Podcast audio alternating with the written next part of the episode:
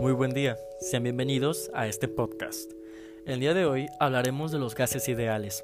Comenzaré hablando sobre su base teórica, es decir, qué son. Se presentan como simples partículas individuales que no interactúan entre ellas, por lo que mantienen el estado gaseoso. Es decir, aunque sabemos que conforman una materia uniforme, estas están separadas, por lo que carecen de una densidad considerable, lo que explica la ausencia de forma en su volumen. Mientras que sus partículas individuales están elevadas a la presión del ambiente, por eso le podremos llamar ideal, debido a que su presentación, donde el volumen y la presión están en relación constante con sus propiedades, es decir, podríamos relacionarlo con su cantidad de moles o con la temperatura en Kelvin. Con esto pensamos en compararlo con las fórmulas de los gases ideales para poder explicar sus ejemplos. Comenzaré presentando la situación donde el volumen dentro de un globo fue afectado, con el paso del tiempo, claro, de forma en que no se alteró la temperatura ni la cantidad de moles, por lo que podemos deducir que se redujo su volumen aumentando así la presión, dando como resultado una proporción de 1 entre el volumen y la presión, lo que nos entrega una constante, elemento importante a lo largo de los ejemplos.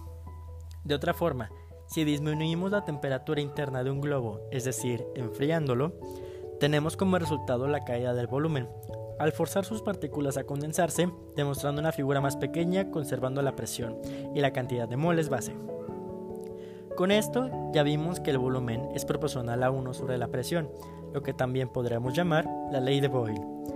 Y otra situación donde el volumen es proporcional a la temperatura, como en el ejemplo anterior, estaríamos presenciando la ley de Charles.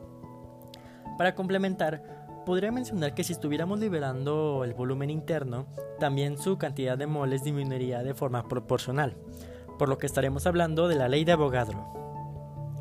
Para concluir, podría combinar todas esas anteriores leyes en que el volumen fuera proporcional a la cantidad de moles multiplicados por la temperatura sobre la presión, dando como resultado una constante proporcionalidad dato que al despejarse nos da la presión por el volumen es igual a la cantidad de moles multiplicada por una constante y la temperatura en Kelvin, también llamada la ley de los gases ideales, una de las más esenciales dentro de la química. Al ya haber visto tres aplicaciones de leyes diferentes, inclusive dentro de ejemplos cotidianos, por lo que no está de más conocer que suceden estos cambios. Ahora sabes que es más que un cambio proporcional, o más bien un gas ideal. Es todo por mi parte, agradezco su atención y espero verlos por aquí muy pronto.